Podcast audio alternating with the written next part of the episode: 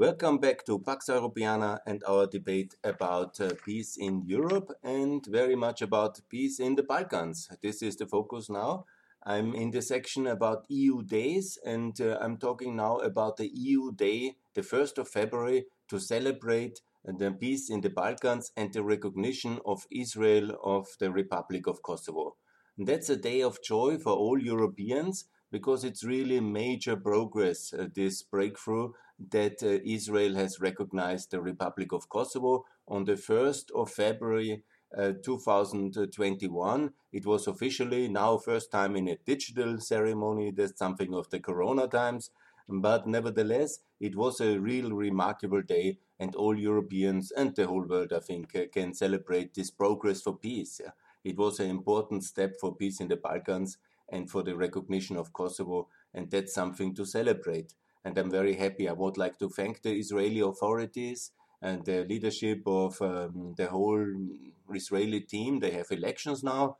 I don't know exactly what will be the outcome. It seems to be very confusing, but uh, they are doing very well in vaccination and they are now doing very well in foreign policy on the European continent, contributing to peace with this recognition. And I'm very happy.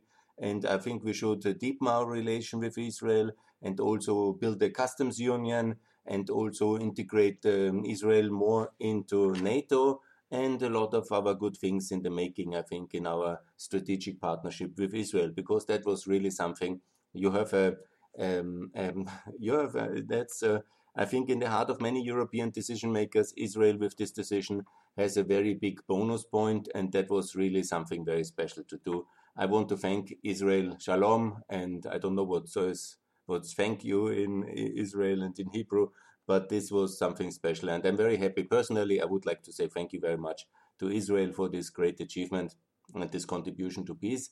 It's never easy, you know, because also Israel has a big issue, obviously, in its uh, statehood. I'm also for a two state solution for um, Palestine for the independence. So, for countries in that kind of situation, it's never, it's always a big political question to uh, what many countries see as a breakaway uh, republic. That's also the reason why other countries do not recognize uh, Kosovo. And I will address this now in this podcast. And I want to say thank you for the courage. Thanks a lot for what Israel is doing now for Kosovo. And I hope it will lead to a lot of additional investment, business links. Israel is already a big investor in Croatia, in Albania, in Macedonia. And also, I hope in the future in uh, Kosovo there will be many good things coming from this recognition. I'm also applauding that uh, there is uh, now the embassy of uh, Kosovo to be opened in Jerusalem. I know that's controversial and some people don't like that, but I think it's very clear that um, Jerusalem is the capital, obviously, of it's not for us to decide who is the which is the capital of uh, Israel. It's the capital the Israelis want, and they have it, and so it's logical that the embassies are based there. I understand that this is uh, also then part of the negotiation package uh, for the two-state settlement. So it's only possible for the countries which are still not in EU and NATO, which are pro-Israeli, pro-American countries. So it's very logical that Kosovo is uh, doing that and I hope that the embassy will be soon fully opened and will be based in beautiful and holy Jerusalem. And that is absolutely the right decision. I would like to say some aspects of this obviously is important because how this happened, it's important to explain. There was this uh, White House agreement which was much ridiculed, but it was actually a very good thing in that outcome. The outcome that Israel recognized Kosovo was perfect. And there is also some other outcomes which were actually quite good, like that the US agency for um, foreign investment is now in the Balkans and does a lot of projects. I'm not really 100% sure how much of that will continue now under the Biden uh, presidency, but I think actually that was a good idea. I was always, of course, more in favor not to put it in Belgrade, but put it in a NATO capital like Skopje, Tirana, Podgorica, for the US DFC, that kind of KFW um, bank, um, state bank, Exim Bank of America. But okay, Belgrade is of course a great capital, and if it's then uh, making Mr. Vucic happy, and if it brings really the Skavica project, that's a big hydropower plant in uh, Albania, and all these highway projects, if that is really happening, I'm the first one to applaud it. And thanks, America, for everything you have done and you will do for the Balkans. And that's really very good. Obviously, you know, this agreement could have been better with mutual recognition and a Camp David style result. But okay, from time to time things are complicated. I would also like to uh, explain you that uh, the intentions of the whole um, result, why actually Trump was so active, was in my view going like this. Uh, since 2011, uh, unfortunately, the appeasement faction in the European side has taken more and more control. And you know already that 2013 was the year when Russia was again very strong on the global stage, especially because of the interventions in the GOP from by Russia and obviously of this American withdrawal from global power status, which Obama has started in August 2013 by not intervening in Syria. And uh, then it's like this that uh, tragically, um, 2014, uh, the uh, Serbian nationalist president became prime minister, Mr. Vucic, and then in 2014, uh, uh, prime minister, and I think 16 he was then the president no matter he is the power since 2014. And that's what uh, actually everybody always wanted to avoid that the Serbian nationalists get to power. He's a very capable operator and he has blocked the progress of Kosovo massively. And he has built a strong coalition in the West with a lot of money and influence uh, to de recognize even Kosovo. And he had some uh, progress. Yeah? Some countries came and recognized, but he had some African and other poor dependency, fragile states who he, where he could buy some influence, and he did. So that's a little bit um, um, situation. And obviously, you know, the links between Serbia and Russia are very big.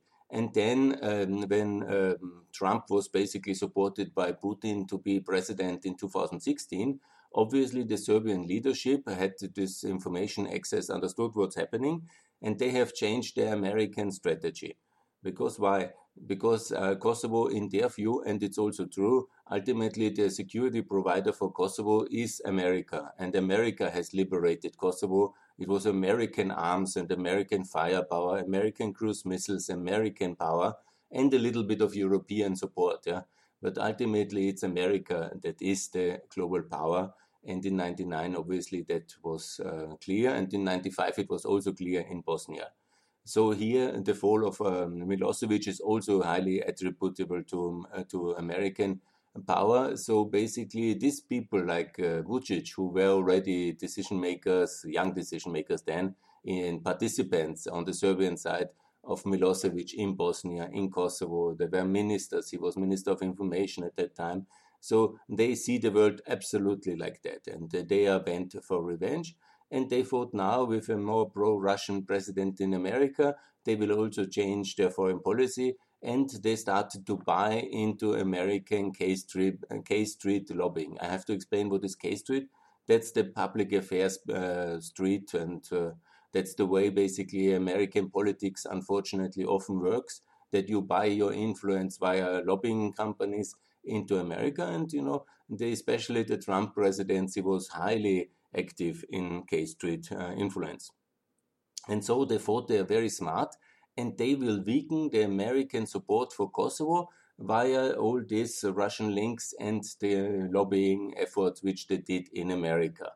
So then they started some chain of events, and I want to explain you because I often talk about how strong um, uh, Trump and Putin links are, and obviously they are, and that Trump is a Russian asset you know, but it's not so simple. You know, America is the prime superpower of the world, yeah, and America has multiple interests. And even when you maybe have helped the American president, you don't own him in a sense, yeah, because especially the character of Trump is he's the classical grumpy old white man. Yeah, what I want to say with this one, he has ideas, um, whatever he has ideas, and then he gets it, and he has very much his own interests.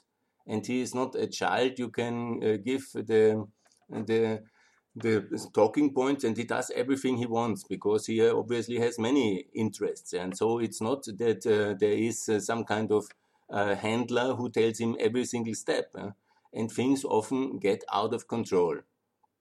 And this is exactly what happened in that story in my reading. You can disagree but I give you my reading of the whole story of the White House agreement. so it was exactly like that. So Serbia started a lot of uh, activities in uh, DC to undermine Kosovo's status as an independent republic.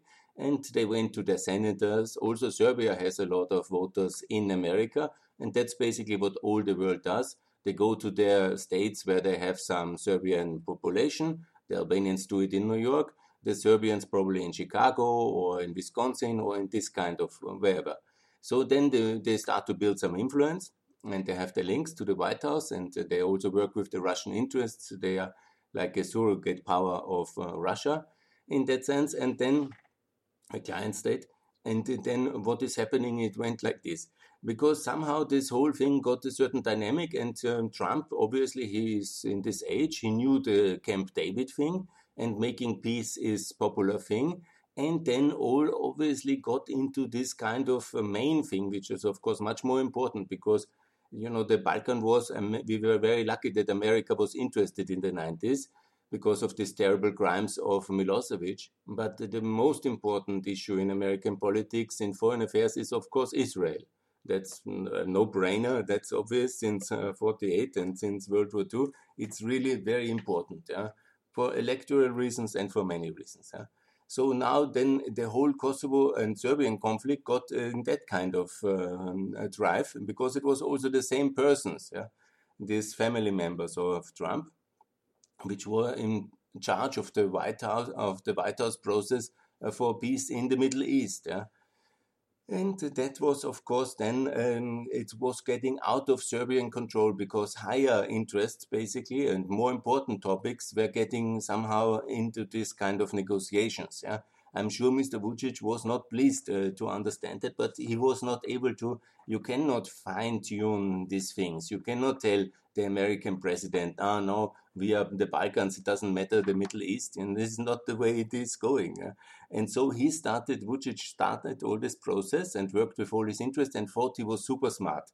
And he is, in a way, super smart. He's a very clever man, intellectual, and he is one of the more clever personalities in European politics, um, intellectual. But he is very intellectual people and very smart people often have this problem of arrogance because they think they are smarter, they can outwit everybody. And this was a typical case where Mr. Vucic, super smart and super strategist, has been uh, trying to play a game above his uh, level. And uh, it, it, turned out that he cannot control the activities. And then it turned out that the whole um, Balkan peace process was overshadowed by the Middle East peace process, obviously, with much more electoral significance for America and for Trump. And then and it all um, were, were, and you know you have also to understand this link which Trump has not with many uh, world leaders, but with Netanyahu he has it. I mean, they, he has done a lot for Netanyahu with the movement of the embassy. No other world leader would have done that, and no other world leader is doing it actually.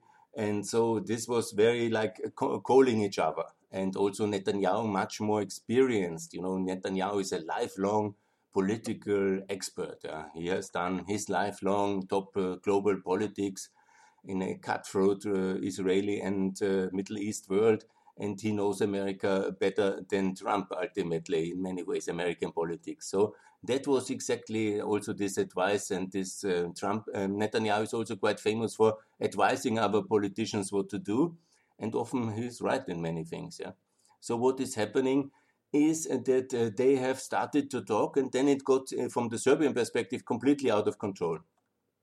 And then it came uh, this aspect uh, that uh, Serbia didn't want to uh, have Kosovo recognized. So in the mind of Trump, the world is like, you know, he's not really very much interested where everything is. But he thought recognized Israel. Somebody told him Israel has not recognized. Possible the Kosovo negotiators also mentioned that. And then I said, oh, I can do that.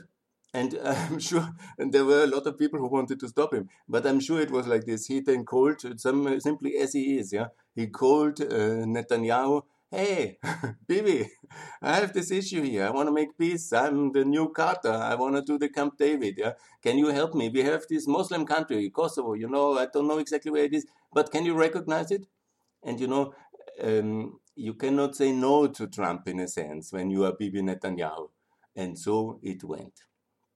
You know, that's a speculation. Maybe the world is totally different than I imagine it, but you know, I'm sure that more or less this is an accurate um, description of exactly what happened. And it was very good. You know, sometimes justice, my, I'm a big fan of Professor Kirchhoff, and I like this saying justice can go in many alpine paths. You know, it is never a straight arrow of time and a straight road. Justice went this way this time, and uh, good things have happened like that. And okay, so it is. Israel has recognized Kosovo, wonderful, and also both countries, uh, Israel and also Serbia and Kosovo, have promised to put their embassies in uh, Jerusalem and it's much bigger problem for Serbia because Kosovo is uh, very happy to do it. For Serbia, obviously, it's the in a theory, you know, in this Tito kind of style of world, they are the leaders of the block free world, and obviously, a lot of this socialist block free world uh, don't want to see that. So it's much bigger problem for Serbia, and let's see if they will do it as well. But so it happened, and it was very good. It's something to celebrate and I call now on the Europeans to follow suit. Yeah. What's my here my uh, take? And I would like to uh, propose. Obviously, I'm not in favor of EU states and NATO states to move the embassies to Jerusalem. But I think that all the countries which the EU and NATO anyhow are very complicated to accept, yeah, and they are pro-Western allies like Bosnia, like Ukraine, like Georgia, like Moldova, but also Azerbaijan would be a good idea that uh, they uh, basically move uh, to uh, Jerusalem now, and I call on that. Also, that they move uh, to Jerusalem in one common house, in the European house in Jerusalem, one building. Anyhow, Jerusalem is very expensive and complicated city from real estate, so it's much better if the Israeli state uh, builds one house for these six embassies or seven embassies and says all European countries like Kosovo, Serbia, Bosnia, um, Ukraine, Moldova, Azerbaijan, and they get one big building together because maybe then also some important discussions can happen there and they can see themselves much more as pro European countries united in the European house in Jerusalem. And that's very good.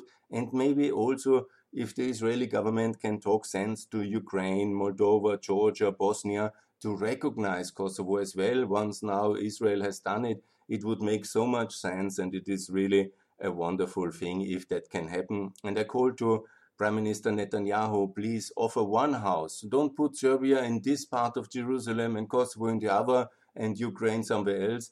I call make a house, invite especially these countries which are Western allies, but they are not in NATO and in EU for European appeasement reasons and rejectionism. So that's Ukraine, Moldova, Georgia, Bosnia, Kosovo, but also insist that Serbia moves in that house so that they can repent their sins and maybe join the West fully, also mentality wise. And by the way, Israel, break off your relations with Putin's Russia. That would also be very helpful. But unfortunately, I think that's not going to come. But that's another thing for another podcast, and I will definitely talk about that one as well. So here we have what uh, Israel can do for Kosovo and for the region as well, for Ukraine and it would be also something the Ukrainians, Moldovians can do for Israel to move to um, Jerusalem and also to recognize Kosovo. Please, Ukraine, Moldova, Georgia, Bosnia, recognize Kosovo, and uh, everybody then, you know, already come to join NATO in 2024 and EU in 2029 and that would be very good. But I don't call for any of the NATO members, no Albania, no North Macedonia, no Montenegro, stay in line with the EU decisions and policies on that one. So anyhow, that's for Israel, but it's also very important to see uh, Turkey's aspect here, and it's very important that uh, there will be some reset with Turkey now under the new Biden administration. Actually, it's happening already, and Erdogan got the message. He is now starting his. There's ongoing negotiations with Greece on gas and on the East Med and all these conflicts. And obviously, it's very important to get Cyprus now settled in NATO, first of all, in Partnership for Peace. But here is the deal get uh, Cyprus in Partnership for Peace of NATO and recognize, uh, and Kosovo as well in Partnership for Peace and NATO, They are the only two European countries not in Partnership for Peace for this blockade reason, and that must change. And then both countries also to join NATO in 2024, but also mutually recognize each other. That's very important. That's very good, I think, for NATO membership and uh, also mutual recognition. Kosovo is very much dear to the heart of uh, President Erdogan, and obviously um, Cyprus is protected by NATO anyhow. And so it would be very logical to have this mutual deal between Cyprus and Kosovo, partnership for peace, and uh, also mutual recognition, recognition. And also, Erdogan, please, can you also intervene heavily in the countries which are very close to you as well, especially Bosnia, Georgia, and Ukraine. There is now this Turkish Ukrainian strategic partnership. There is obviously this not even a strategic brotherhood, this brotherhood with Azerbaijan. You just won the war for the Azeris and against Armenia. Can you please call uh, the Azeri president to recognize Kosovo? And also for Georgia, obviously, it's very important. Uh, Turkey Otherwise, there is no land access. And also for Ukraine, it would be very good, President Erdogan, if you help the West. And that one we will appreciate. And it's part of the reset and the goodwill message to get now a much better relation between America, Europe, and Turkey. As part of the first sign, which is easy, is the Partnership for Peace deal uh, between Cyprus and Kosovo and the mutual recognition. And then I would call the new uh, President Biden. He is obviously much, he knows uh, Kosovo much better than all European politicians. Yeah. You know, there is maybe Janša, and who knows Kosovo very well because he is long term around. Yeah. But I think not any European politician has this in depth knowledge of um, President Biden about uh, the complexities of Balkan politics not even yeah, Mitsotakis knows a lot as well, and obviously also Borisov in Bulgaria. You know, I would say, and then then it's about it. Yeah, obviously some people in the region, like in Kosovo and Serbia, they know maybe more. But I think from the Western politics, Merkel knows obviously her uh, Kosovo portfolio, her Bosnia stuff. But Biden is the number one leading expert on the Balkans. For I mean, he was at Tito's funeral. More I don't have to say you know, the long-term breadth of understanding and also the depth of understanding is unique. So it's now time to really start a campaign to call all the NATO allies, Spain, Romania, Slovakia, Greece, and uh, Cyprus, uh, to uh, recognize Kosovo. It's very important. And make this clear with your Madrid embassies in Bratislava, Bucharest. You know, the Romanians, they tweet every single day that they are strategic partner of uh, America what does it mean? When you call them, they don't pick up the phone. so, no, it's really important to ask them and to make it clear strategic partnership with America, NATO membership means recognizing Kosovo as well. We are united kind of uh, alliance. There was a reason we liberated and recognized Kosovo. It's not up to Romania to have its internal fragilities of uh, the Hungarian separatism, which anyhow is a minor force and it's not so relevant and then to project to other issues and have some kind of orthodox alliance with uh, Serbia on some kind of uh, issues. If that's the foreign policy of uh, Romania, then please then join the Russian world and goodbye.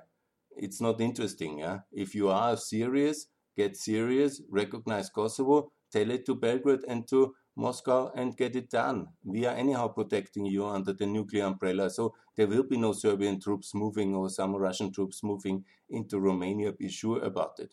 So please, Romania, recognize. Same for Slovakia. They present themselves as the best strategic partner of Germany. So, what is that kind of German partnership between Slovakia worth if you're not uh, following into a kind of a cooperation line? Yeah, it's um, that you are a partner, but you do what you want. I mean, is this the idea of a strategic partnership? Yes, we know exactly what is Kosovo. What do you know about Kosovo and Slovakia? I mean, what do you know what the Germans or the Austrians or the Slovenians don't know? I mean, if you want to align your foreign policy with um, with uh, Serbia, again, I say, okay, then call yourself the major Slovakia and tell it to the world that you're not serious people in foreign policy. It's fine for me, but it's not uh, really what should be acceptable from the American administration now. And the same is to be said by Greece. Greece is so keen to be the best American ally now and, and always, you know, to get all the support. But that's totally wrong. And um, please uh, make sure that you not recognize Kosovo. Um, then, when you are an American ally, when you are in NATO, please recognize Kosovo. What I want to say with all these five countries and also America, obviously, also into in Ukraine, Moldova, Georgia, the protecting power of this nation, please ask them to go along. And so we have a coordinated uh, policy between uh, Turkey, Israel, and America for the recognition of Kosovo. And because I'm from the European Union, from Austria, I also call that the Europeans are getting more serious, and here it's especially Germany who should start uh, to make it very clear. The Germans have uh, now been instrumental to get this 750 billion uh, dollar package, a euro package uh, as a recovery fund. It's called now SURE. That's basically our European recovery fund for the corona, and it's quite logical everybody who has not recognized Kosovo up to now will not get any money from anything of the additional German, mainly it's German taxpayer money, solidarity, which has been now uh, already decided, but we can freeze it. We freeze it until Madrid and Bratislava and Athens and Nicosia and Bucharest have um, done the recognition. It's quite simple. You can wait one year. It's no problem. We waited for you since 2008 to recognize Kosovo. So it's absolutely no problem. We wait with this disbursement of these funds for as long as it takes for Madrid to recognize Kosovo or Bratislava. And all these billions, they will be frozen in Brussels on the accounts and you can send the recognition documents and it will be transferred immediately. I'm fully for European solidarity, but it's a two way street. It's not you taking money from the uh, Northern European taxpayers because we are one union. And when we call you for a common foreign policy, you want to block everything and just impose your own internal fragilities on the European scale. I mean, it cannot be like this. It's not the Europe we want. Please, Spain, Slovakia, Romania, Cyprus, and um, did I forget something? Greece? Yeah, five countries. And obviously all the countries who want to join Bosnia, Ukraine, Moldova, Georgia. You all say you want to join NATO and EU? So please, uh, show it. And if Putin gets angry or Vucic gets angry, so what? You want to join them? Okay, then join them. it's so simple. if you want to join our Western alliance and uh, prosperity system, our customs union, our redistribution and solidarity union, our programs of SURE and of 750 billions and of American protection and of this, then please recognize Kosovo. You know, eh, the foreign policy of nations and of big unions and of states is indivisible. You cannot say, I like this bit and I don't like that bit, so I'm just 90% in. so it's not like that. So Germany frees all these funds. Mrs. Ursula von der Leyen frees all these funds. Mr. Uh, Johannes Hahn frees all the funds for Spain, Slovakia, Greece, Cyprus, and Romania until they have recognized Kosovo. So basically, that's a consistent strategy, I would say, between Turkey, Israel, the US, and the EU to get it recognized and get Kosovo, the Republic of Kosovo recognized. They have elections now, so we have one to three months to get everything done until the government will be formed. And then we can also scrap this dialogue. Because dialogue technically is fine, but the dialogue where Serbia has a veto on what is the future of Kosovo in terms of recognitions, and that's completely unacceptable. And that's basically giving control of, of the Kosovo future and uh, this 2 million people and this new republic, 12 years old, 13 years old soon, to uh, Serbia. If you say you have to agree, like they would be children and the stakes couldn't be higher, or what? I mean, that's a really very bad systematic uh, approach. It's a wrong strategy. It gives all the control of the process to Serbia, and it's really not a good faith actor. I want to remind you that with all the 10 billions we have given to Serbia in the last 20 years of EU support and infrastructure support, uh, now Serbia has the possibility to buy Russian tanks, to put the Russian defense ministry in the Serbian defense ministry, to build a military base of Russia in Niš, uh, very close to Kosovo, to buy Chinese weapons, to make fools of all our policies and uh, derail all our concepts. Yeah. And uh, this is uh, but taking our money and uh, being a threat because this kind of rearmament of Serbia is a strategic threat, especially to um, Montenegro. Serbia has behaved really significantly badly to Montenegro, to Kosovo, to Bosnia, to Croatia, and forces them all in a kind of a rearmament spiral, an arms race. And they use then um, uh, Russian weapons and Chinese drones in order to attack our soldiers, uh, Austrian soldiers as well, in Bosnia or in Kosovo, defending these countries, for which we anyhow have the defense obligation in the case of NATO as, as Montenegro, but in the case via the uh, contracts we have with uh, with Kosovo and Bosnia, we have to defend it. And this Serbian rearmament is a direct threat against us. So that has to change. And Serbian policy towards Kosovo and towards the West has to change. By the way, Serbia is always voting with Russia when it comes to Ukraine, Crimea, Donbass resolutions at the UN, together with all the hostile nations. Let's not forget that that Serbia basically at the UN level is behaving as a Russian proxy state and is part of the hostile voting bloc in the UN. And when it comes to all the important decisions, Serbian paramilitaries have fought in Donbass on the wrong side, on the Russian side, yeah, and so on and so on. That's a very serious problem we have with Serbia today under Vucic, and it's not the front runner; it's actually the runner to the front, to the wrong side of the front. Yeah, it's not the front runner in EU integration, but it's the uh, ones who run to the eastern Donbass front to, fight with Russian paramilitaries against Ukrainians, our friends and partners. So that's the reality. And now they buy weapons as well with the fiscal space, and we uh, allow Serbia by these uh, enormous subsidies which the EU is giving to Serbia, while Serbia is completely ungrateful and unrepentive and makes these ceremonies for a niche. you might remember, at 20 years kind of uh, day of sorrow they have declared uh, for NATO liberation of Kosovo, Montenegro, and actually, let's never forget, NATO liberated also Serbia from this terrible Milosevic regime because there would not have been any 5th of October without the prior defeat of uh, Milosevic in Kosovo and the military intervention of NATO because that led exactly to the 5th of October.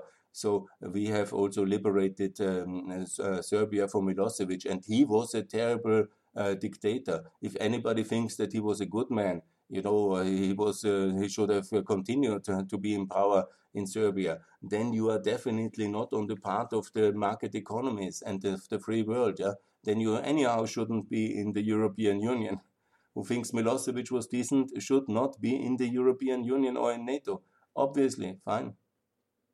Immigrate or don't join us. If you want to join us, you have to also go for some kind of ideological self purification process. That's also very important. You have to repent your past sins uh, and also the crimes in Bosnia, in in uh, Croatia. And uh, but I, I go too far now in times. I will make a separate. You can be sure about it. I will talk a lot about Bosnia and uh, about the four aggression, aggressive wars of Milosevic and about the 5th of October, but step by step. The 1st of February now is a day of uh, joy because Israel has recognized that's the EU Memorial Day for this very specific and very important step in European history that Israel has recognized the Republic of Kosovo. All Europeans uh, should be celebrating, and also all Europeans to thank Israel. Shalom, and we will always be with you, Israel. Thanks a lot for doing that, and we appreciate very much. Thanks a lot. And now I will close and for peace in Europe. And thanks a lot for that. Bye.